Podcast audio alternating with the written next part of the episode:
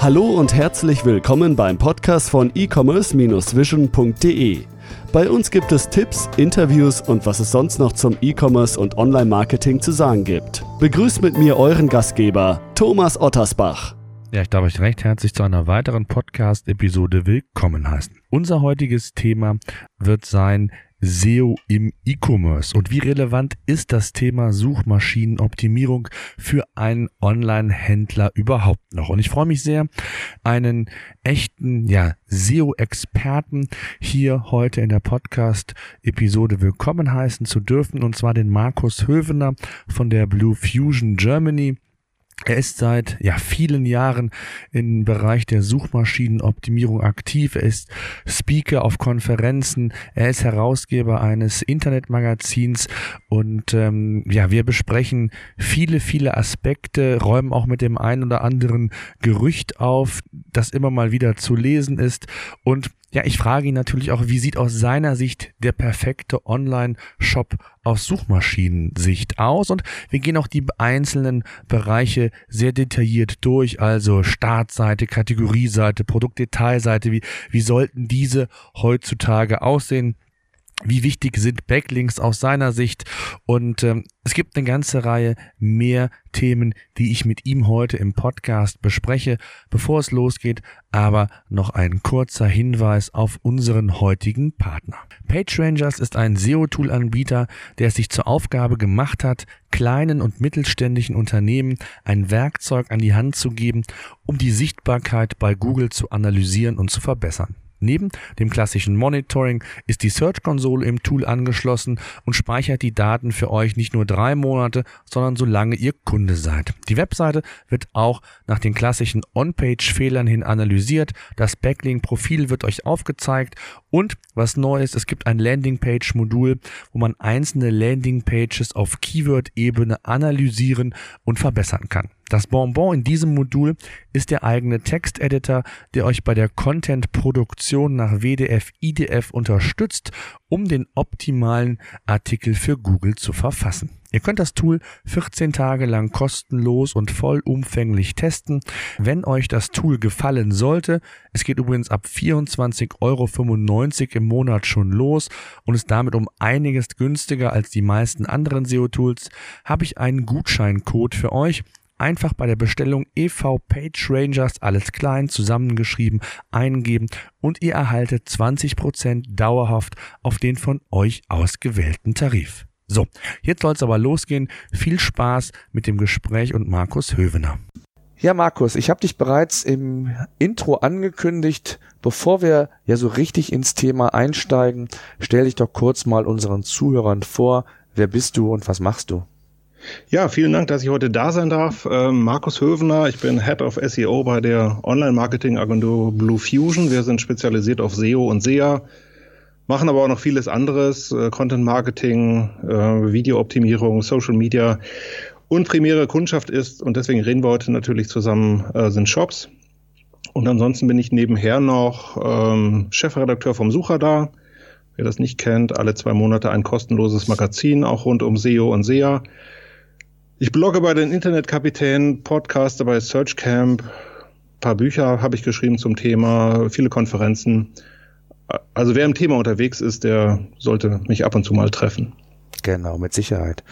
Ja, danke dafür. Ähm, ich habe ja das Thema SEO im E-Commerce, so sieht ein, ein Online-Shop heute aus, bewusst relativ allgemein gehalten, weil ich natürlich viel mit, mit Shopbetreibern spreche oder auch mit Kunden, die in das äh, Thema einsteigen wollen. Und ähm, man sehr viele unterschiedliche oder unterschiedliches Feedback bekommt, ist SEO im E-Commerce noch relevant? Und genau wie du gesagt hast, ihr habt ja sehr viele Unternehmen, die in diesem Bereich tätig sind. Und äh, von daher ja einfach mal so die Einstiegsfrage an dich. Ähm, was hat sich denn überhaupt in den letzten Jahren SEO-technisch im E-Commerce entwickelt oder hat sich was entwickelt? Sind ähm, ja Dinge wichtiger geworden als früher oder unwichtiger? Äh, wie sieht so erstmal ganz grob die Entwicklung aus deiner Sicht aus? Ja, vielleicht fangen wir mit dem Negativen an. Also ähm, die Entwicklung, die natürlich stattfindet, ist, dass die Großen immer größer werden. Ne? Also ich meine, wir alle kennen das. Du tippst irgendeine Suchanfrage ein und hast Amazon da und äh, die diversen Preisvergleiche. All das macht es ja erstmal nicht leichter. Ähm, auf der Positivseite ähm, grundsätzlich ist es immer noch so, dass man reale Chancen hat, in den Suchergebnissen nach oben zu kommen. Google bastelt natürlich viel an Algorithmen und sicherlich ähm, geht vieles in die eine oder andere Richtung. Ähm, aber grundsätzlich muss ich sagen, hat sich eigentlich faktisch gar nicht so viel geändert. Wie gesagt, der Konkurrenzkampf ist deutlich härter geworden. Ähm, Sachen wie Mobiltauglichkeit und so sind natürlich, ich meine, wenn man jetzt mal zehn Jahre zurückguckt, da hat es niemand interessiert. Heute ist es einfach das Thema. Von daher hat sich viel verändert. Ich glaube im Kern aber nach wie vor nicht. Du musst halt einfach einen geilen Shop haben. Ich meine, wir werden das gleich wahrscheinlich vertiefen, was das heißt. Mhm. Ähm, aber nach wie vor hast du die absolut realistischen Chancen, da auch nach vorne zu kommen. Keine Frage. Mhm. Jetzt hast du es ja angedeutet. Der Shop ist ja zunächst mal, ich nenne es immer das Fundament für gute Rankings, ist erstmal die Seite selber. Also der Shop, da gibt es ja unheimlich viel, was man, was man falsch machen kann, was man richtig machen kann. Ähm, was sind da so ganz, ganz wichtige Elemente? Es gibt ja, oder gerade auch im SEO ist es ja so, das zeigen auch oftmals die Großen, äh, wo, ja, ich sag mal, viele Wege nach Rom führen. Mhm. Ähm, Gibt's so für dich ein Best Practice, wo du sagst, das ist der Shop oder es gibt es den perfekten Shop aus deiner Sicht oder sollte man das schon sehr individuell betrachten, weil genau wie du sagtest, es ist ja zum Teil sehr viel mehr Wettbewerb als vorher noch, ob man in der Nische ist, ob man in einem sehr wettbewerbsintensiven Umfeld ist, auch das spielt ja eine Rolle, wie ich mein, mein SEO oder meine mhm. SEO-Strategie auswähle letztendlich. Gibt es aus deiner Sicht tatsächlich den perfekten Shop oder muss man das wirklich ja. immer individuell betrachten? Also muss man natürlich individuell betrachten, aber trotzdem gibt es einfach einen Entscheidungsweg, den man gehen kann. Ähm, ich habe einen guten äh, privaten Freund, der letztens auch mal zu mir kam und sagte so, ähm, also äh, es lief lange Zeit nicht so gut mit seinem Shop und dann äh, hat er sich in die Hände von Amazon begeben und hat gesagt, wow, jetzt mache ich richtig geilen Umsatz. aber die dürfen mir bitte für zwei Tage nicht den Account sperren, dann bin mhm. ich nämlich pleite. Mhm.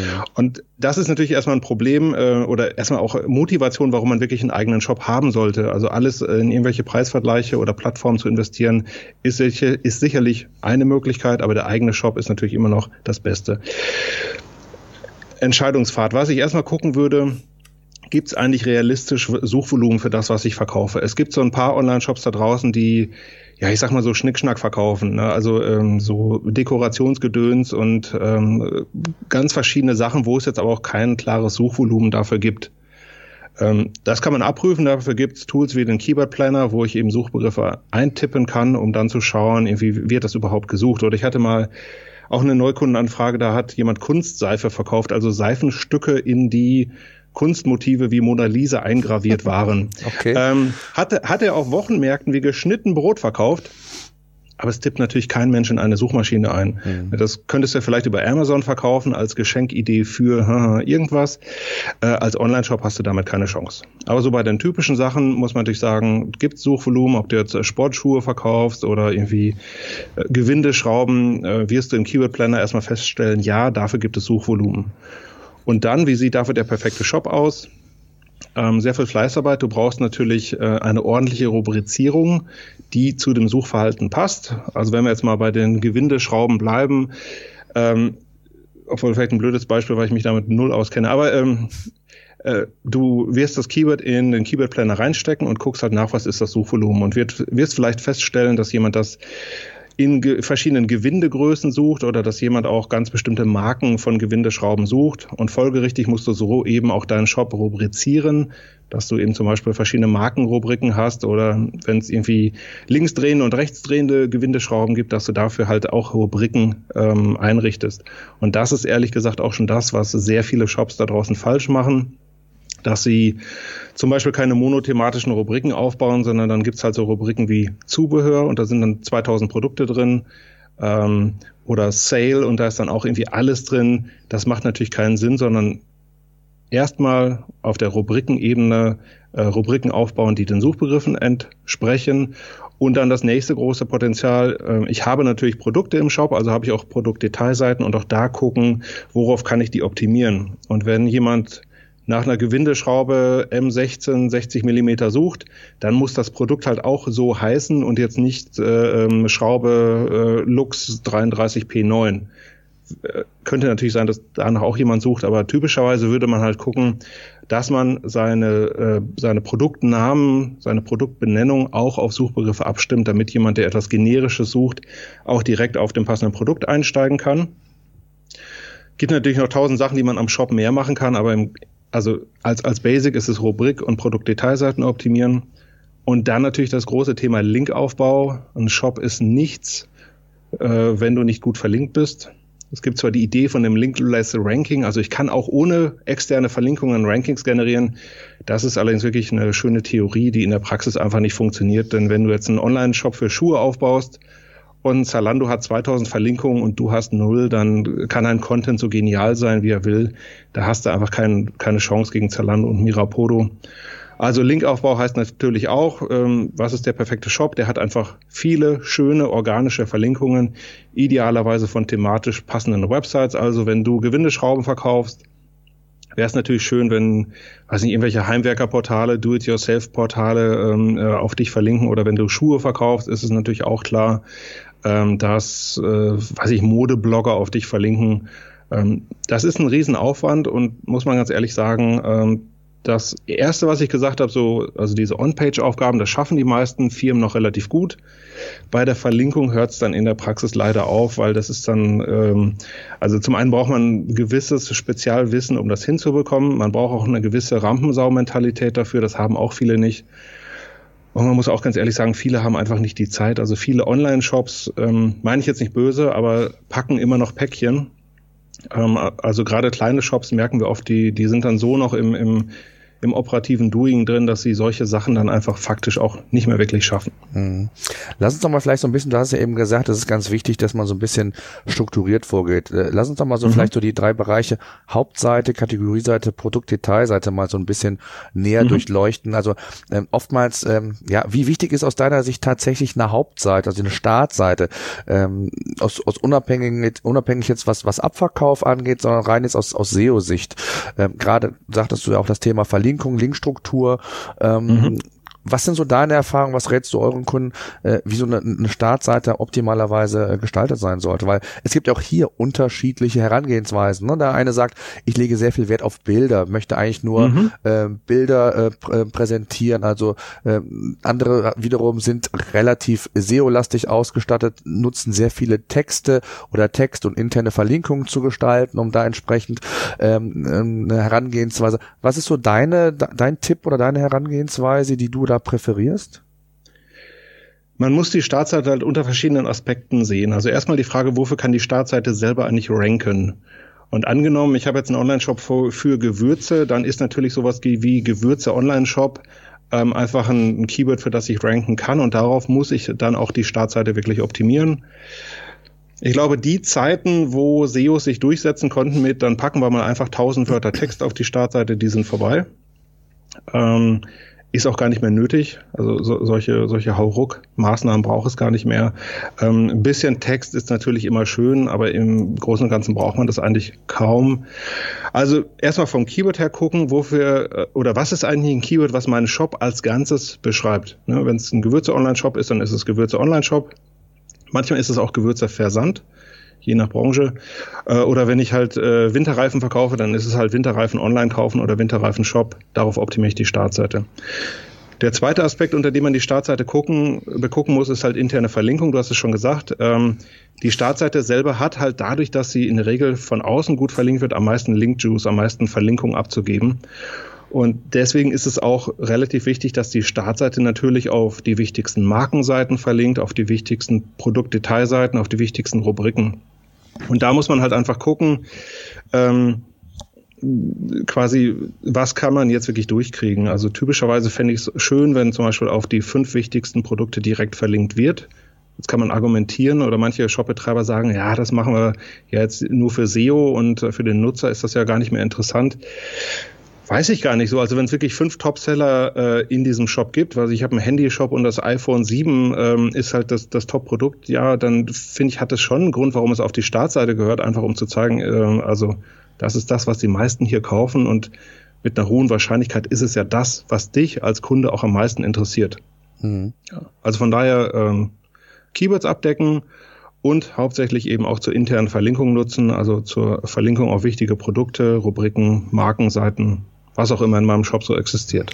Jetzt äh, erfahre ich oft immer in Gesprächen mit, mit Shopbetreibern, auch insbesondere kleineren oder mittleren Shops, ähm, die Frage nach der Länge der Startseite. Ist aus deiner Sicht ähm, irrelevant, wie lang die Seite ist, ob sie tatsächlich, äh, ich hätte mal gesagt, ähm, 1000 Wörter hat oder 100 Bilder oder 10 Bilder. Äh, spielt das aus SEO-Sicht, aus deiner Sicht eine Rolle und muss man auf irgendwas da mhm. achten? Also ich mag diese, diese Erfolgsrezepte nicht. Ähm, das verdanken wir zum Teil auch einigen Toolherstellern, die so, solche Statistiken her, ähm, herausbringen. Ich hatte letztens auch einen Fall in einem Seminar, wo jemand sagte, ja, mein Konkurrent hat jetzt 2000 Wörter auf mhm. der Startseite, also denke ich darüber nach, 5000 zu machen. Ja, genau. Wo du sagen musst, ja, das bringt aber nichts. Also ähm, das ähm, hat äh, kann auch keiner nachweisen, dass diese 3000 Wörter mehr jetzt mehr Ranking bringen. Also ähm, da muss man schon realistisch bleiben und auch wirklich sagen, ähm, es gibt auch Shops, die komplett ohne Text auf Startseite und oder Rubrikenseite ranken. Einfach nur, weil man auch davon ausgehen kann, dass Google zum großen Teil die Suchanfrage versteht und auch weiß, da kommt jetzt ein Shop. Also da habe ich jetzt auch keine äh, Arie oder, oder Prosa zu erwarten. Ähm, also von daher, ich würde es im, im absolut sinnvollen Rahmen halten. Ich finde es im Übrigen auf der Startseite auch schön, wenn man mir überhaupt erstmal sagt, also diesen Text nicht nur für Google macht, sondern mir persönlich auch sagt, äh, was bist du so als Shop? Also bist du der Preisführer, bist du der, der, der Qualitätsführer, hast du alle Marken, bist du ein Spezialist für irgendwas? Ähm, was sind überhaupt deine wichtigsten Marken? Ähm, was ist so deine Preisstellung? Also all das kann man ja in einen sinnvollen Text verpacken äh, für Nutzer und für Google. Und äh, dann würde ich allerdings, also vierstellig von der Wortzahl würde ich, glaube ich, niemals werden, sondern eher niedrig, dreistellig ist in der Regel vollkommen ausreichend. Ansonsten, was die Länge der Startseite ja auch noch definieren könnte, ist, ähm, ich habe ja gesagt, es wäre gut, auf die Top-Produkte zu verlinken. Jetzt könnte ich auf die Idee kommen, ich verlinke einfach auf die Top 100 Produkte, weil denen will ich allen was mitgeben. Macht natürlich auch keinen Sinn, weil die äh, Verlinkung eben immer anteilig vergeben wird. Also wenn ich auf fünf Produkte verlinke, verlinke kriegt jedes ein Fünftel dieser tollen Energie ab.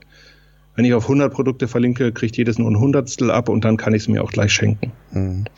Jetzt ist ja, lass uns mal vielleicht einen Schritt weitergehen, genau wie du sagtest, danach die Verlinkung von der Hauptseite ausgehend äh, meist dann in die jeweiligen Kategorieseiten. Also wenn man das mal ganz plakativ betrachtet, klar gibt's immer noch wieder Unterkategorien, aber lass uns mal vielleicht einfach so den ganz plakativ den Schritt machen zur jeweiligen Kategorieseite.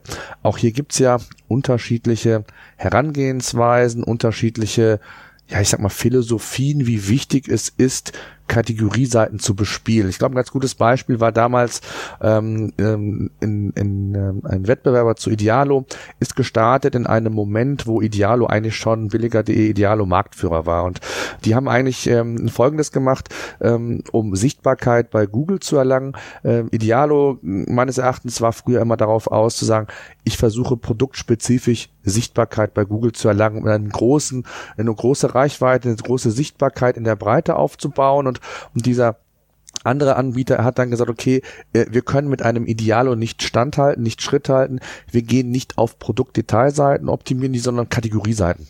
Mhm. Und versuchen über Kategorieseiten uns die Sichtbarkeit aufzurufen, dass wir trotzdem eine Relevanz haben. Also eigentlich den Weg zu sagen, ich versuche weniger Seiten in den Index zu bekommen, aber trotzdem eine recht hohe Sichtbarkeit über Google zu kriegen. Das heißt ja, die Kategorieseite kann ja durchaus eine sehr, sehr wichtige Seite sein, auch in, in der Strategie, wie ich SEO betreibe, ob ich beispielsweise in einem sehr kompetitiven Umfeld bin, ob ich vielleicht sogar über wenige Möglichkeiten sagen kann, über Kategorieseiten eine, eine sehr tolle Sichtbarkeit zu gelangen. Und dann gibt's ja auch ähm, die unterschiedlichen Herangehensweisen. Ähm, schaut man sich, ich sag mal, ein Zalando an, der ähm, geht Stichwort ähm, Kategorietexte. Ne? Der eine sagt, die sollten im oberen sichtbaren Bereich sein, am besten oberhalb der Produkte. Zalando geht den Weg, dass sie es links irgendwo in die Navigation beispielsweise reinpacken und dann relativ ausführlich ähm, darstellen. Andere wiederum äh, gehen den klassischen Weg, wie früher hätte ich bald gesagt, erst kommen die Produkte, dann kommen die Varianten in der Navigation und ganz unten unter den Produkten, unter den Recommendations beispielsweise, steht dann, wenn man so will, der SEO-Text oder die Kategoriebeschreibung. Mhm. Ähm, was ist so aus deiner Sicht, ja, der, ich hätte mal gesagt, der heilige Gral. Also ist es äh, egal, wo die Texte stehen. Es gibt, wie gesagt, unterschiedliche Herangehensweisen, Philosophien. Ähm, mhm. Wie wichtig ist dieses Thema überhaupt, gerade auch äh, Kategorietexte in, in, in die, auf den Kategorieseiten einzubauen? Ähm, was, was sagst du dazu? Vielleicht fangen wir erstmal mit der Sinnhaftigkeit von Kategorieseiten an, weil mhm. gerade bei, auch das hängt ja von der Branche ab. Also wenn ich zum Beispiel ein Modeshop bin und ähm, wie es bei Mode so ist, zweimal im Jahr Saisonwechsel, alle Produktdetailseiten fliegen wieder raus. Dann muss man ganz ehrlich sagen, dann ist die Kategorieseite das größte Fund, was du hast, weil die gibt es einfach immer. Also Seiten brauchen eine gewisse Zeit, bis sie in Suchmaschinen gut ranken. Und äh, die Kategorie-Seite hat eben einfach den Vorteil, sie ist immer da, sie ist ganzjährig da, sie kann auch über drei oder fünf Jahre existieren und immer mehr positive Signale ansammeln. Eine Produktdetailseite kann das in der Regel nicht, vor allem eben in Branchen, wo du einfach ein schnell drehendes Sortiment hast. Das heißt, wie gesagt, wenn du im Bereich Mode aktiv bist, brauchst du Rubriken. Äh, wenn du im Bereich, weiß ich, Kinderspielzeug bist und ähm, das Lego-Set gibt es in, in, in einem Jahrzehnt auch noch, dann ist es nicht so wichtig. Ähm, ja, zu der Frage mit dem Text. Ähm, ich glaube, ich habe es eben schon so ein klein bisschen auch gesagt. Ich bin kein Freund von diesen ähm, von dem SEO-Text. Und äh, ehrlich gesagt, die meisten in der Branche sind eigentlich auch mittlerweile dagegen. Es gibt euch auch hinreichend viele gute Beispiele wie in Design 3000, wo man sieht, da stehen oben zwei Sätze Text und die Seite rankt wie Sau. Also die ähm, funktioniert für hunderte von Suchbegriffen. Das ist natürlich, ähm, muss man ja immer im, im Gesamtspiel sehen, dass ähm, Design 3000 auch selber gut verlinkt und bekannt und das alles ist. Das heißt, wenn jetzt ein Newcomer-Shop ist, der wird natürlich nicht mit diesem einen, mit diesen zwei Sätzen Text ähm, weit nach oben kommen. Trotzdem, also meine Empfehlung wäre, äh, keinen SEO-Text zu schreiben, sondern schreib einen Text, der eben auch für den Nutzer interessant ist. Und wenn er das ist, dann muss er auch direkt oben sichtbar sein.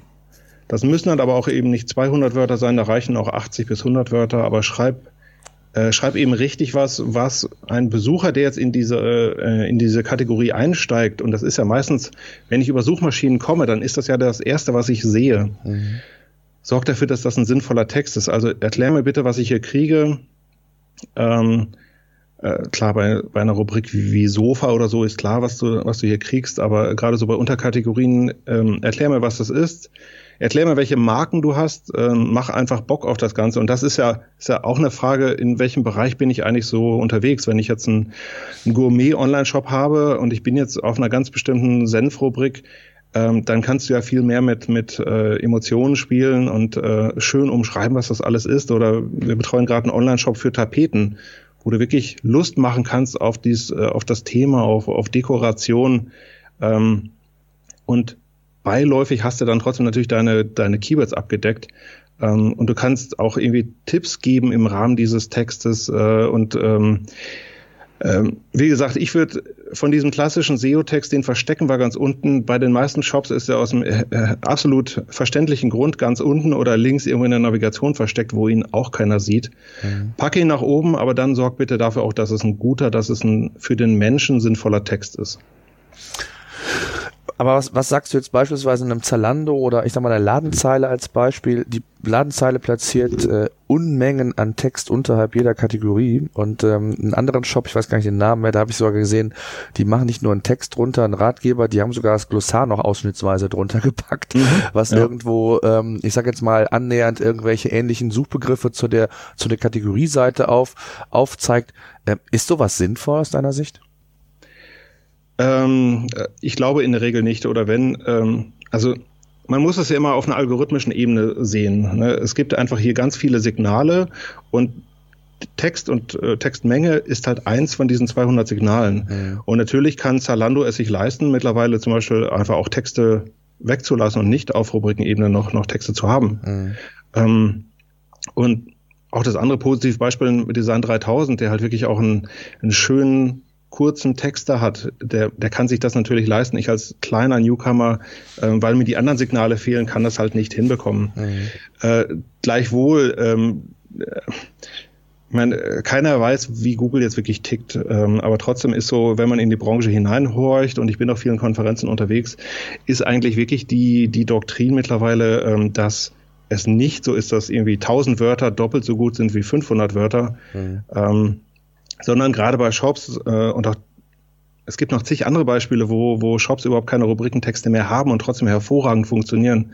Dass man natürlich auch sagen muss, was, was ist eigentlich die Erwartung? Erwartet Google wirklich auf einem Shop so, so ein, ein ja, so, so ein, so ein Riesenklopper an Text zu finden? Ähm, meiner Meinung nach nicht. Und ähm, deswegen, wie gesagt, ich würde nie über die Menge argumentieren. Zumal, wenn man diese Texte liest, also A, es kann sie keiner mehr lesen, weil sie, weil sie viel zu groß sind. Ähm, und das zweite ist halt auch so, äh, die sind halt inhaltlich äh, auch komplett wertlos. Also zum großen Teil natürlich. Hm. Ähm, lass uns doch mal den Sprung vielleicht dann nochmal zu den Produktdetailseiten nehmen. Ähm, ich glaube, wir müssen nicht mehr darüber reden, dass es, dass es nicht sinnvoll ist, Herstellerartikel zu verwenden und, und, und all diese Dinge. Ähm, ich setze das jetzt einfach mal an dieser Stelle voraus und auch Produktbilder, wobei man es leider, das kannst du aus deiner Erfahrung vielleicht eher sagen, äh, noch nicht immer voraussetzen kann, oder? Also es gibt immer noch ganz viele, die Herstellerdaten verwenden, sich wundern, warum sie nicht ranken und und und und, und auch sonst noch ganz vieles auf einer Produktdetailseite Detailseite mhm. gerade aus SEO-Sicht falsch machen. Was sind da so, was sind dann so die ja, die Worst-Case-Dinge, die du da einfach gerade auch von, von kleineren oder mittleren mhm. Online-Shops auch äh, so im Alltag mitbekommst?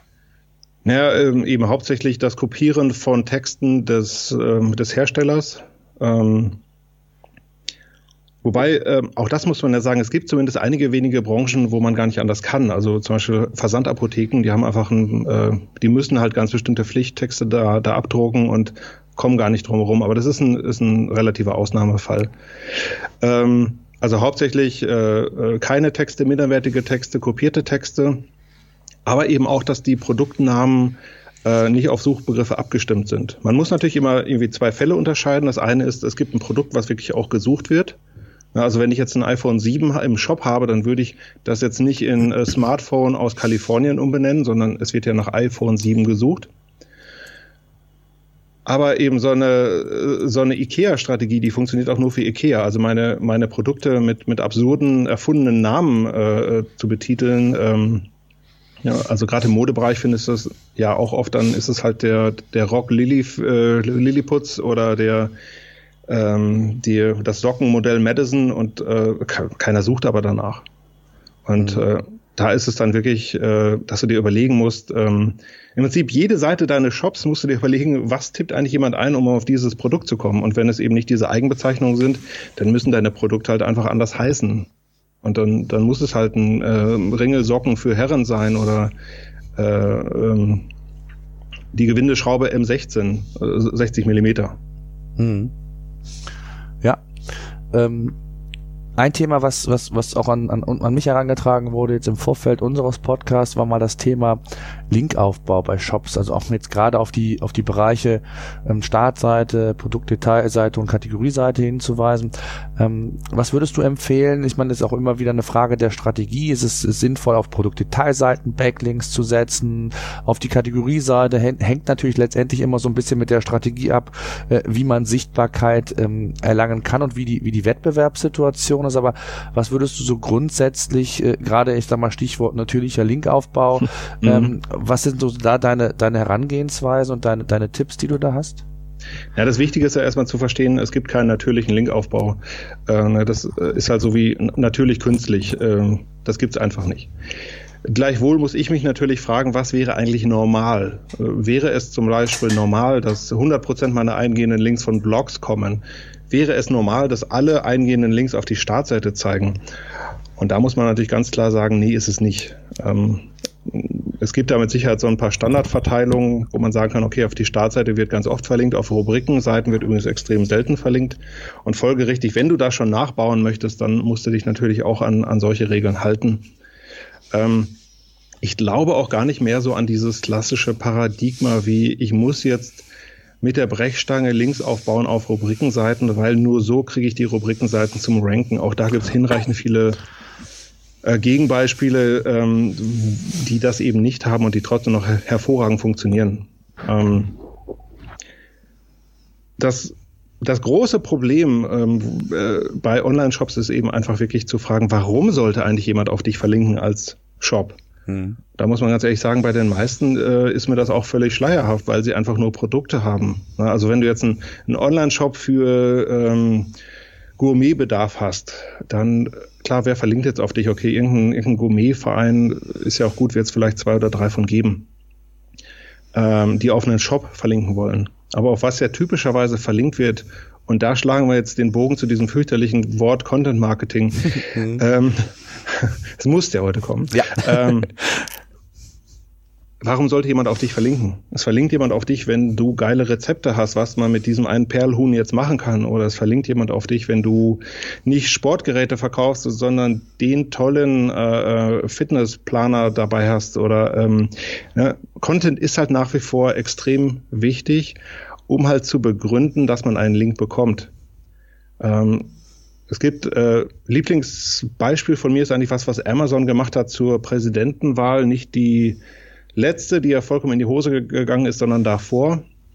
Da hat ähm, Google, äh, hat Amazon ähm, aus dem eigenen Produktbestand heraus mal ausgewertet, warum, äh, welche, in welchen amerikanischen Bundesstaaten eigentlich bevorzugt republikanische und demokratische Bücher äh, verkauft werden. Und haben also quasi eine, äh, eine Landkarte projiziert, über die sie voraussagen konnten, wie die Wahl ausgehen wird. Und das war halt so ein Stück Content, was die generiert haben, was natürlich auch wenige andere generieren können, aber was einfach äh, vielen ähm, Medien eine Verlinkung und Erwähnung wert war.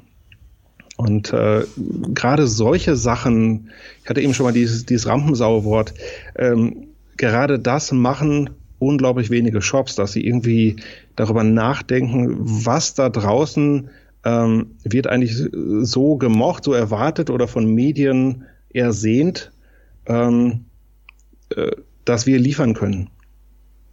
Und das sind natürlich, klar, bei, beim, beim, ähm, beim Essens-Online-Shop ist es ganz klar so, so Kochrezepte, aber es sind eben auch viel komplexere Sachen, ähm, auf die Medien zum Beispiel stehen. Und äh, da kann man schon viele gute Beispiele finden. Man muss es halt nur machen. Und ähm, dafür sind einfach viel zu wenig Online-Shop-Betreiber die Rampensau, um es wirklich dann auch gut zu machen, muss man ganz ehrlich sagen. Mhm. Lass uns nochmal bei dem Thema ähm, Linkaufbau bleiben. Ähm, mhm. Gerade auch in den letzten Jahren ist es ja das Thema Qualität immer mehr in den Vordergrund geraten. Google versteht immer besser die Links oder versteht es immer besser, die Links zu bewerten, letztendlich, die man bekommt. Ähm, was sind so aus deiner Sicht so ganz wichtige Kriterien, gerade wenn man das mal so ein bisschen durchleuchtet? Du hast es eben gesagt, es ist relativ schwer, vielleicht mhm. sogar Stichwort Content Marketing Partner zu finden, die, die wirklich Themenrelevanz haben und diese Themenrelevanz dann auch, ich sag mal, mir als Shopbetreiber dann wirklich auch den Mehrwert bietet, den ich mir dann von einem Link, von, von Reputation von außen erwünsche. Ähm, was sind so ganz wichtige Kriterien? Vielleicht kannst du das nochmal so ein bisschen ganz grob zusammenfassen aus deiner Sicht, mhm. aus deiner Erfahrung, worauf man da achten sollte. Ich glaube, ähm, es gibt eigentlich ein recht banales Kriterium. Es muss eine echte Website sein. Ähm, das, was, ich meine, wir kennen das alle noch, 2009, äh, 2010 an Links aufgebaut wurde. Das waren irgendwelche drittklassigen Blogs, äh, wo dann halt mittendrin das Wort ähm, Küchenregal verlinkt war und äh, eben auf dich verlinkt hat und damit bist du halt nach oben gekommen für Küchenregal. Aber wenn du dir diese Website angeguckt hast, die da verlinkt hat, dann war das einfach auch Schrott und das war auch jedem Menschen vorher klar, dass das Schrott war.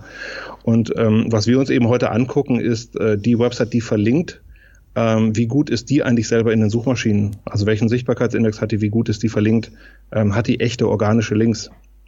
Und ähm, da muss man dann leider sagen, ähm, wenn man dieses Kriterium äh, wählt, dann hat man eigentlich auch fast nur die Chance, über echt guten Content oder über auch eine echt gute Website äh, Links zu bekommen.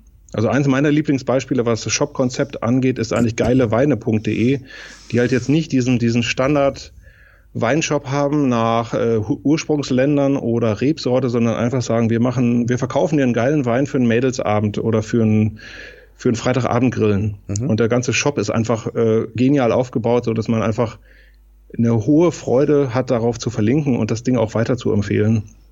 Ähm, ich gebe zu, das können aber viele Shops nicht, denn wenn du Autoreifen verkaufst, dann, meine Güte, dann sind es halt Autoreifen. Äh, gleichwohl in einigen Branchen kannst du sowas natürlich noch reißen. Und äh, also gerade in, in Genussthemen natürlich äh, hast du eine Chance, auch über, über, über so eine Schiene dahin zu kommen. Aber nochmal, das Thema Linkaufbau wird eigentlich von vielen falsch verstanden, weil ich sag mal, wenn das Konzept erstmal verhunzt ist, also wenn dein Shop sterbenslangweilig ist und du nichts hast, dann wirst du auch, also aktuell oder perspektivisch, wirst du keine Links mehr aufbauen können, die Google auch wirklich mag. Weil dieser Kaufmarkt, der da draußen lange existiert hat, äh, der trocknet einfach immer mehr aus. Den hat Google, den Sumpf hat Google perfekt trockengelegt, keine Frage. Ich meine, es gibt immer noch welche. Ähm, wir kriegen jeden Tag Listen auf den Tisch, wo wir irgendwelche Links auf irgendwelchen Domains kaufen können. Gibt's alles. Ähm, ist aber nicht lustig und wird auch perspektivisch wahrscheinlich nicht auf ewig funktionieren. Also, wie gesagt, einmal an, am Konzept drehen, dass du wirklich einen geilen Shop hast. Ähm, oder halt wirklich auch Richtung Content gehen und wirklich einen Grund schaffen dafür, dass jemand freiwillig auf dich verlinkt. Es darf allerdings nie äh, zu der Illusion führen, die Matt Katz von Google damals mal begründet hat. Er hat immer so gesagt, ja, Linkaufbau braucht ja keiner. Ne? Wenn du nur die richtig geilen Inhalte hast, dann ähm, verlinken schon alle freiwillig auf dich. Mhm. Das ist auch ein Trugschluss. Das wird nicht passieren. Mhm. Sondern dann musst du auch wirklich rausgehen und deinen Content nehmen, was ich deine Umfrage, deine Studie, deine Analyse und musst sie wirklich auch gezielt an Multiplikatoren, an Blogger und sonst wen herantragen, von denen du eigentlich einen Link haben möchtest. Ist es da nicht eigentlich im Umkehrschluss sinnvoll, genau wie du sagtest, weil es gibt ja zum Teil relativ wenige, oder je nach Produkt muss man sagen, ähm, Quellen oder, oder andere Webseiten, die wirklich ein sehr, sehr them äh, themenrelevantes Umfeld mir bieten. Also sprich, wo ich dann auch einen qualitativ hochwertigen Link herbekomme. Es ist ja nicht gerade auch in den Branchen, wo das der Fall ist, sinnvoll, da einfach dann, und dann sind wir über diesem Stichwort Content Marketing, selbst in die Tasten zu, äh, zu tippen und dann einen eigenen Blog, ein Magazin. Ähm, siehst du das immer noch so als relevante als relevantes, ähm, als Maßnahme auch mhm. in die Zukunft gerichtet hier ähm, Geld und Zeit zu investieren, um genau wie du sagtest, wenn ich irgendwelche ähm, Nahrungsmittel anbiete, beispielsweise irgendwelche coolen Rezepte anzubieten oder irgendwie halt Mehrwert mhm. zu bieten, den, den ich vielleicht auf andere Art und Weise nicht bekomme, weil ich vielleicht ein recht langweiliges Produkt habe und über den Weg versuche, Geschichten zu erzählen, äh, meinen, äh, meinen potenziellen Kunden ähm, eben einen Mehrwert zu bieten. Ist es immer noch ein, ein relevanter Kanal aus, aus deiner Sicht oder sollte man sich doch eher auf mhm. äh, das Thema Content Marketing in dem Sinne fokussieren, zu sagen, man produziert zwar Content, aber nicht auf der eigenen Seite, sondern man versucht es eben über das Thema Reputation auf anderen Kanälen oder wie auch immer. Also erstmal würde ich das nicht als, äh, als exklusives Oder sehen, ähm, sondern man kann natürlich beides machen. Also du kannst bei dir was äh, publizieren und du kannst natürlich auch nach draußen gehen und äh, auf anderen Plattformen was publizieren. Beides macht Sinn. Ähm, zum Thema Blog. Ähm, es ist, ich kriege da relativ häufig die, die Krise, wenn ich Shop-Blogs sehe. Wir haben auch verschiedenste Auswertungen gefahren. Wir haben also Styler-Blogs, das ist so ein Blogsystem für, für Modeshops. shops analysiert, äh, die auf ganz vielen super bekannten Brands drauf waren und du hast gesehen, das hat nichts gebracht. Mhm. Also äh, kein Link, äh, kein Ranking, kein nichts. Warum? Weil die meisten Leute einfach über irrelevante Themen schreiben. Ich meine, das mag alles äh, für den Besucher, der erstmal auf dem Shop drauf ist, mag das sinnvoll sein, das dann zu sehen, dass hier Marke X jetzt neue Kollektion Y hat. Cool. Danach sucht aber eben keiner. Ähm, und jetzt sind, rede ich leider in der Funktion als SEO mit dir und als SEO würde ich dir sagen, ähm, solche Themen kann man natürlich bringen, aber dann sind sie eben für die Besucher der Website das, was du ja wirklich haben willst. Idealerweise ähm, sind Themen, die, äh, die die neue Besucher auf den Shop locken. Und das ist das, was typischerweise geschrieben wird, taugt nicht dazu, sondern dann musst du wirklich ganz andere Themen ähm, äh, angehen. Ähm, und dann musst du auch wirklich in die Keyword-Recherche gehen und gucken, was, was, was fragen Leute eigentlich da draußen, was interessiert die. Ähm, mein Lieblingsbeispiel ist eigentlich, wenn du einen äh, Online-Shop hast für, für, für Gartenhäuser, ähm, dann merkst du halt, ähm, das, was sehr häufig gesucht wird in Suchmaschinen, ist zum Beispiel die Frage, ob ein Gartenhaus genehmigungspflichtig ist. Also musst du einen Bauantrag stellen dafür oder nicht. Gibt es auch eine relativ banale Antwort zu, hängt von der Quadratmeterzahl ab und von dem Bundesland, in dem du bist. Mhm wenn du für diese Frage Gartenhaus genehmigungspflichtig auf Platz eins bist, ist das ein ähm, Ding, was für dich unglaublichen Wert hat. Warum? Da ist ja jemand, der hat noch kein Gartenhaus, der will erstmal für sich entscheiden, ob er das eigentlich darf. Jetzt sagst du ihm, ja, darfst du, wenn du weniger als 16 Quadratmeter machst. Ach ja, übrigens, ich habe auch Gartenhäuser für dich. Oder das Mikro, in das ich gerade hereinquatsche, das habe ich bei der Firma Thomann gekauft, nachdem ich ähm, auch so, so eine Informationsfrage gestellt habe. Die haben meine Frage perfekt beantwortet, haben mir gleich gesagt, ach ja, übrigens, wenn du ein äh, Mikrofon brauchst, dann nimm doch bitte das hier. Ähm, ich habe sofort gekauft. Und äh, so macht man einen Blog richtig, indem man wirklich überlegt, was wird da draußen eigentlich eingetippt. Idealerweise Pre-Purchase, also vor dem Kauf. Da ist jemand noch in einer, in einer Entscheidungsphase. Und ja, was kann ich schreiben, um den jetzt äh, abzugreifen? Wenn ich einen Online-Shop habe für, für Angelzubehör, dann ist eine Suchanfrage wie Angeln für Einsteiger vielleicht für mich total genial. Weil da ist jemand, der offensichtlich noch nicht angelt, und der für mich, der von mir jetzt einfach nur eine Übersicht braucht. Also was, was brauche ich auf Produktebene? Wo kann ich angeln? Brauche ich einen Angelschein? Was kostet der? Wo mache ich den? Und wenn ich ihm jetzt den mega Ratgeber dazu äh, bieten kann, dann wird er sehr wahrscheinlich auch später dieses, diese Erstausrüstung, die ich ihm vielleicht äh, auch direkt als, als Set anbiete, wird er mit einer relativ hohen Wahrscheinlichkeit auch kaufen. Mhm. Und das ist das halt, was die meisten Blogs falsch machen. Die schreiben und schreiben und schreiben. Also wir alle kennen diese Content-Netzwerke, wo du einfach äh, 50 Aufträge einstellst und dann sagst so, jetzt mach mir das und das stelle ich in meinen Blog ein und ich mache einen Beitrag in der Woche und das ist dann Content-Marketing. Nee, tut mir leid, das ist Content-Produktion. Content-Marketing ist, schreib etwas zu Themen, die Leute interessieren idealerweise suchgetrieben, also dass du wirklich im Keyword Planner oder im Keyword Tool IO oder so nachguckst, sucht das wirklich jemand? und dass du dann halt äh, ja den entsprechenden Inhalt produzierst und vor allem auch immer so den ja den Case durchziehst. Also nicht nur sagst hier schön, dass du jetzt auf meinem Blog bist, aber was kann ich dir jetzt eigentlich verkaufen an diesem Punkt? Mhm. Und das machen die wenigsten. Und Thema Linkaufbau ist noch viel komplexer. Ähm, da greifen ein bisschen andere Re Regeln, aber auch da das Gleiche. Wir haben mal eine Studie gemacht, wir haben mal äh, zehn große Online-Shops äh, ausgewertet und haben uns deren Blogs angeguckt und haben geguckt, wie viele der Blogbeiträge in einem Shop haben mindestens einen Link. Mhm. Da ging es nur um die, Ex äh, um die Existenz von Links. Über Qualität, da hatten wir jetzt noch gar nicht gesprochen.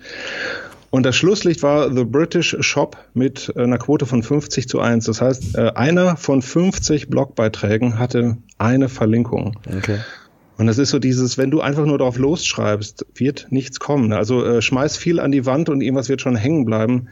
Ähm, klar, irgendwann kriegst du mal einen Link ab aus Versehen, aber viel spannender und sinnvoller ist es, das einfach zielgerichtet zu machen. Und ganz ehrlich muss man auch sagen, ähm, so Blogbeitrag ist für mich immer noch so, oder ist für viele da draußen oft noch so ein 250 Wörter-Ding. Ja. Und auch da muss man sagen, wenn ich einen Link haben will, dann muss ich eine ganz bestimmte Schöpfungshöhe überschreiten mittlerweile. Und 250 Wörter ist es definitiv nicht. Ja.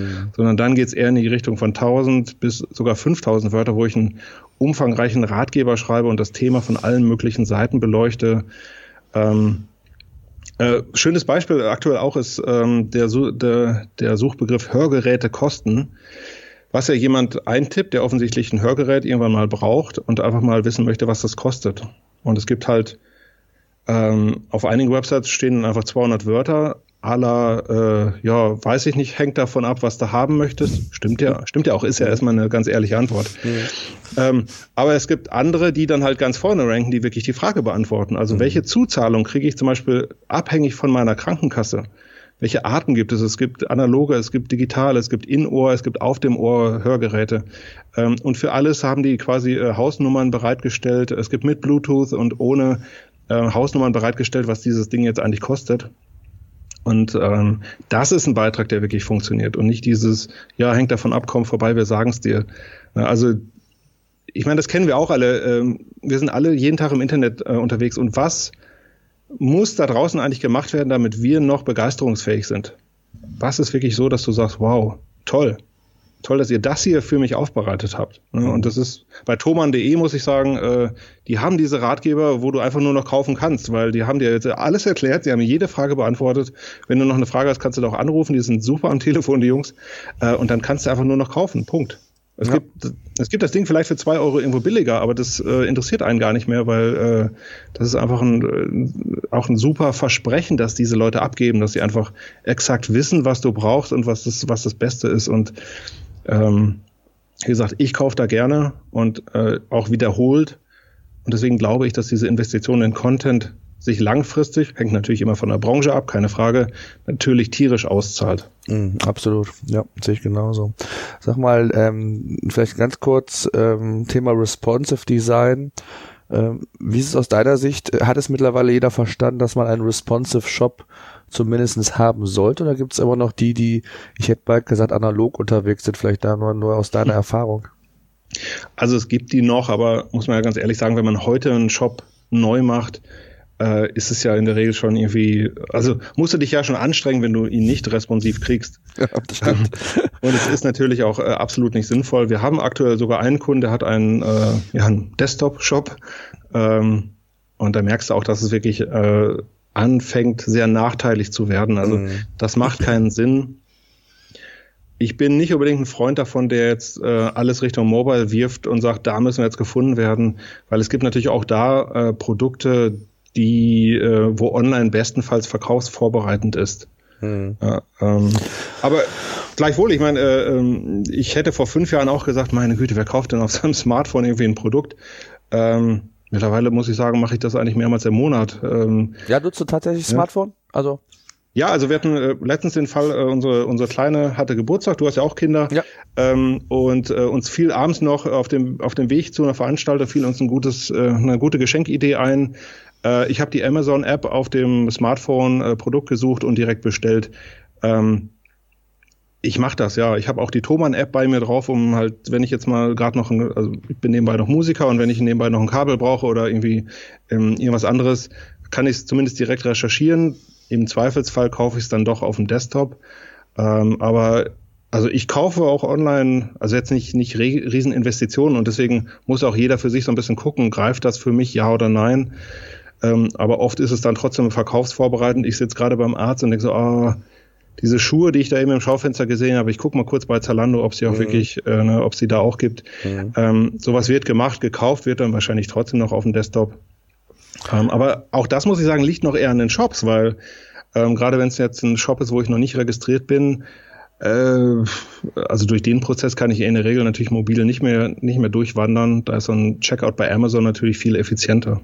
Definitiv. Also ich kann es nur bestätigen. Ich war auch zuletzt bei meiner Schwiegermutter und sie wollte einen neuen ähm, Sonnenschirm für die Dachterrasse haben und ähm, ja, bin direkt in, natürlich äh, online im Smartphone, habe den den Sonnenschirm bestellt und äh, es war mhm. ein Graus, äh, ich möchte jetzt keine Namen nennen, aber ähm, sich da zu registrieren, um diesen Shop zu bestellen. Leider gab es ihn bei Amazon nicht oder zumindest nicht in der Farbe, in der äh, sie den haben wollte. Ja. Und äh, da immer mal alles wieder äh, ausführlich zu tippen, was die alles wissen wollen und scheinbar immer noch nicht verstanden haben, dass Mobile eine ganz andere Welt ist als die Desktop-Welt. Und ähm, alle wissen zwar, dass der mobile Traffic immer mehr wird und auch mit denen du sprichst, die wissen auch, ja, teilweise ist der schon über 50 Prozent, aber ähm, meine Conversion Rates oder im Vergleich zum Desktop sind ganz andere. Ja, die sind ganz andere. Das ist letztendlich auch so ein Prozess, den man sehen muss, ähm, dass das zum Teil oft auch nur mal der Informationskanal ist, also in der Customer Journey ein Kanal ist und,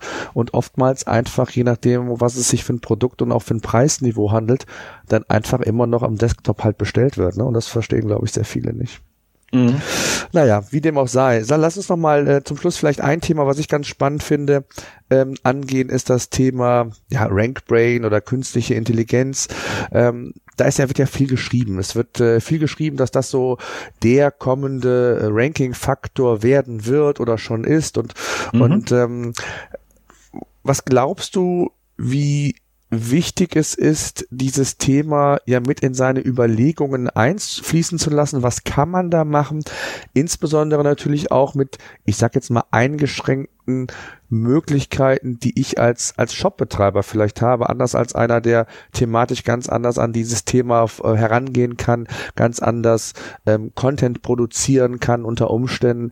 Ähm, wie siehst du äh, erstmal okay. grundsätzlich deine mhm. Meinung zu dem Thema?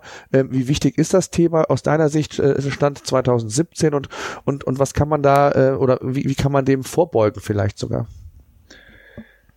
Also ich muss sagen, ich halte es für ein komplett unsinniges Thema. Ähm, also man sollte sich in meinen Augen damit nicht beschäftigen. Also um es mal kurz ein bisschen einzusortieren, RankBrain ähm, es gab, glaube ich, selten ein Thema, zu dem Google so wenig nach außen gegeben hat. Ich hatte aber die Chance, irgendwie vor zwei Wochen nochmal John Müller von Google äh, zu treffen und das, was er auch da öffentlich kommuniziert hat, war ja, dass RankBrain primär dazu dient, die Suchanfrage zu verstehen. Mhm. Also egal, ob ich jetzt Angela Merkel Alter oder wie alt ist Angela Merkel äh, eintippe, früher hätte das komplett andere Suchergebnisse gebracht. Ähm, heute ist es das gleiche, weil Google einfach versteht, was ich damit meine. Mhm. Äh, und ich finde, das ist nicht zum, zum Nachteil von Shops, mhm. sondern äh, schlussendlich ähm, kanalisiert es halt nur Suchanfragen in meine Richtung, die ich sonst vielleicht gar nicht abbekommen hätte. Und äh, das heißt, eigentlich kann ich heute ein bisschen flapsiger sein und muss nicht mehr so wie früher immer alles Suchbegriff, Suchbegriff, Suchbegriff haben, sondern äh, ich habe fast die Freiheit zu sagen, okay, ich, ich nenne das jetzt so, weil in Anführungsstrichen Google fixt das Ganze für mich später schon. Funktioniert nicht immer so, völlig klar, aber ähm, in die Richtung wird es natürlich gehen.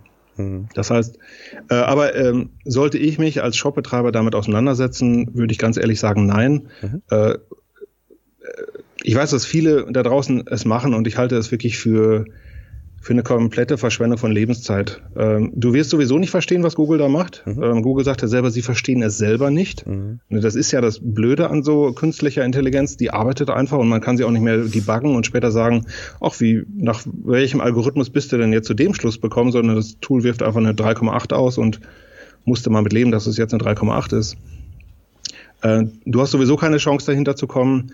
Äh, das, was du wirklich machen kannst, ist, ähm, ist wirklich einen, einen guten Shop aufzubauen. Und äh, haben wir jetzt eben schon insgesamt viel drüber gesprochen, aber das ist wirklich das, wo, woran die meisten Leute scheitern. Und ähm, da muss man einfach irgendwie, ähm, ja, die, ich, ich weiß oder ich, ich glaube nicht allen Google-Doktrinen, die Google so von äh, so nach draußen gibt. Mhm. Ähm, aber dieses Bau eine Website für den Nutzer, äh, da glaube ich absolut dran. Das heißt ja. natürlich nicht, dass ich irgendwie blöd bin und sage, dieses äh, ach Links werden schon irgendwie entstehen, äh, interessiert mich jetzt gar nicht. Ich äh, äh, warte einfach darauf, dass sie entstehen. Das werden sie nicht tun. Das heißt auch nicht, äh, pack alles in eine Rubrik Sonstiges, weil Google wird schon irgendwie verstehen, was da drin ist. Nee, so schlau sind die jetzt auch nicht. Ich meine, die wissen, dass ein Schraubenzieher ein Schraubendreher ist, aber ähm, in, in ganz vielen Bereichen wissen sie natürlich überhaupt nichts oder sie können sich ziemlich viel herleiten, aber im Großen und Ganzen äh, ist es immer noch eine dumme Maschine, die äh, auch sehr lange noch sehr dumm sein wird. Apropos dumm, ähm, vielleicht noch ein, ein, ein letztes Statement nochmal, äh, was mich persönlich interessiert. Google hat ja vor äh, im letzten Jahr angekündigt oder Ende letzten Jahres, dass man den mobilen äh, Index quasi als Core-Index integrieren will im, im, im Laufe 2017, wo ein genaues Zeitfenster ja nie so richtig genannt wurde. Ja. Ähm, glaubst du, dass das, und, beziehungsweise ich glaube, dass, dass Google das erst dann machen wird, wenn sie die Qualität, die sie Stand heute haben, äh, ja, annähernd erreichen oder vielleicht sogar nur noch besser machen, als das zukünftig der Fall. Und ich glaube, da sind die noch weit weg von. Äh, interessiert mich aber auch mal deine Meinung. Mhm. Ähm, selbst wenn Google das dann geschafft hat, glaubst du, dass es große Verschiebungen geben wird, weil es einfach noch zu sehr in diesen zwei Welten gedacht wird, Mobile und Desktop? Also erstmal hat Google ja selber gesagt, es wird, ähm, also äh, typischerweise die normale Website wird gar nichts davon merken und das wird auch genauso passieren. Mhm. Ähm, Im Prinzip, wenn du eine responsive Website hast, ähm, ändert sich ja eigentlich gar nichts für dich, weil du lieferst immer noch den gleichen HTML-Code aus und der wird genauso interpretiert, wie, wie es heute passiert. Es gibt ein paar Detailfragen dazu, die hatte Google aber eigentlich auch schon hinreichend zufrieden beantwortet. Also für die meisten Leute da draußen, die eine mobile Website haben, äh, ist es einfach ein äh, kümmere dich überhaupt nicht drum Thema. Ähm, wenn ich jetzt wirklich da bin und äh, wir haben einen Kunden, der hat halt, nee, zwei sogar aktuell, äh, die haben halt da ist die mobile Website ungleich der Desktop-Website. Dann kann es ein paar negative Effekte geben, keine Frage. Ähm, aber bei den beiden muss man auch sagen, diese Strategie, die sie da fahren, macht sowieso keinen Sinn. Also äh, äh, da Sachen mobil nicht anzubieten, die man für Desktop anbietet, äh, ist in diesen Fällen komplett sinnlos. Also nochmal, für die meisten ist das einfach ein komplett sinnloses Thema. Es macht keinen Sinn, darüber nachzudenken, weil es einfach für sie überhaupt keine Auswirkungen haben wird. Ja, wobei ich, ich, ich habe letztens noch, deswegen komme ich auf das Thema, ähm, so, so, so, so banal sich das anhört, aber es gibt tatsächlich immer noch Shopbetreiber, die ihr Produktsortiment zwischen Mobil und Desktop einfach unterscheiden. Und allein deswegen, wenn das bleiben würde, dann gäbe es schon große Probleme für den Shop, der ähm, vielleicht nur einen Bruchteil von dem, was man halt anbietet, mobil nur darstellt. Ne? Äh, ja und nein. Also ähm, da ist ja auch die Frage, ähm, ähm, Hast du jetzt wirklich komplett andere Produkte oder stellst du von den Produktinformationen zum Beispiel einfach nur weniger dar auf mobilen Endgeräten? Und da hat Google schon gesagt, wenn du zum Beispiel einfach einen Text einkürzt äh, auf Desktop, äh, auf mobil, aber auf Desktop ist er vollständig sichtbar, dann machst du das aus UX-Gründen und das ist für uns vollkommen okay. Das ist okay, aber es geht mhm. tatsächlich um die Anzahl der Produkte. Also es sind ein, ein Zehntel weniger Produkte ähm, quasi mobil erreichbar. Okay, das halte ich wirklich für kompletten Unsinn. Also äh, Wahnsinn, es gibt es doch. Ich habe letzte Woche mit dem Händler gesprochen und er sagte ja. mir, ähm, er hat das damals aus den Gründen gemacht. Ich, ähm, es gibt Unterschiede, es ist eine relativ breite Produktpalette und er glaubt nicht an die Themen, an die Thematik, die wir auch eben gesagt haben, dass mhm. gewisse Produkte, die ein gewisses Preisniveau haben, online best äh, mobil bestellt werden. Und er hat dann quasi so nach dem Motto Zubehör äh, ist mobil erreichbar, aber eigentliche Produkte nicht. Und äh, da habe ich noch gedacht, guten Morgen. äh, da scheint doch irgendwas in der Philosophie schief zu laufen oder Strategie. Äh, ja, also habe ich so auch, äh, also glaube ich dir, dass es den gibt, äh, ist natürlich ein absolutes Randphänomen. Ich meine, die meisten haben einfach äh, responsive und alles eins zu eins verfügbar. Sollte man meinen, ja. Und wer sowas hat, hat auch kein Problem damit. Und ähm, ich verstehe immer mehr diese Verzweiflung, die John Müller auf äh, Konferenzen immer hat, also John Müller von, von Google, mhm. der halt die tausend Detailfragen kriegt und der sagt eigentlich immer, ja, ist egal, musst du dich nicht drum kümmern. Mhm. Und mittlerweile, ich verstehe das immer besser, weil ähm, die Leute beschäftigen sich wirklich mit Detailfragen, die mhm. komplett unsinnig sind, aber das die große Frage, nämlich wie sollte mein Shop wirklich aussehen? Ähm, warum sollte jemand auf mich verlinken? Wie kann ich zur Marke werden? Ja. Das sind so Fragen, die bleiben dann total gerne liegen. Natürlich auch verständlich, weil man sich lieber, oder ich glaube auch zum Teil, weil man sich an so einen Strohhalm klammert und sagt, ah, ich kann hier vielleicht noch so einen kleinen Trick machen oder so. Ist in meinen Augen alles unsinnig und äh, ja, man muss einfach ein geiles Konzept haben, geilen Shop haben und äh, Vollgas geben. Ja. Gutes Stichwort. Markus, ich danke dir. Wir haben fast die Stunde um. Ja. Ähm, wieder wie immer sehr erfrischend, äh, sehr tolle Informationen. Äh, ich danke dir sehr für das Gespräch und äh, ja, lass uns gerne noch mal ein Follow-up machen. Es gibt mhm. immer wieder was, was sich da ändert und ich glaube auch für unsere Zuhörer ist das immer wieder spannend, auch einfach mal deinen Blickwinkel zu sehen, mal zu hören, wie das aus, aus deiner Perspektive ist, der ja gerade mit vielen Online-Shops zu tun hat und da auch sehr viele unterschiedliche ja, Konzepte, Strategien mitbekommt und äh, von daher ja freue ich mich, wenn wir das äh, in Zukunft immer mal wieder gerne machen. Ja, vielen Dank auch von mir. Sehr schön. Dann in diesem Sinne, schönen danke Feierabend. Dir. Gleichfalls. Bis dahin. Bis dann. Tschüss. Tschüss.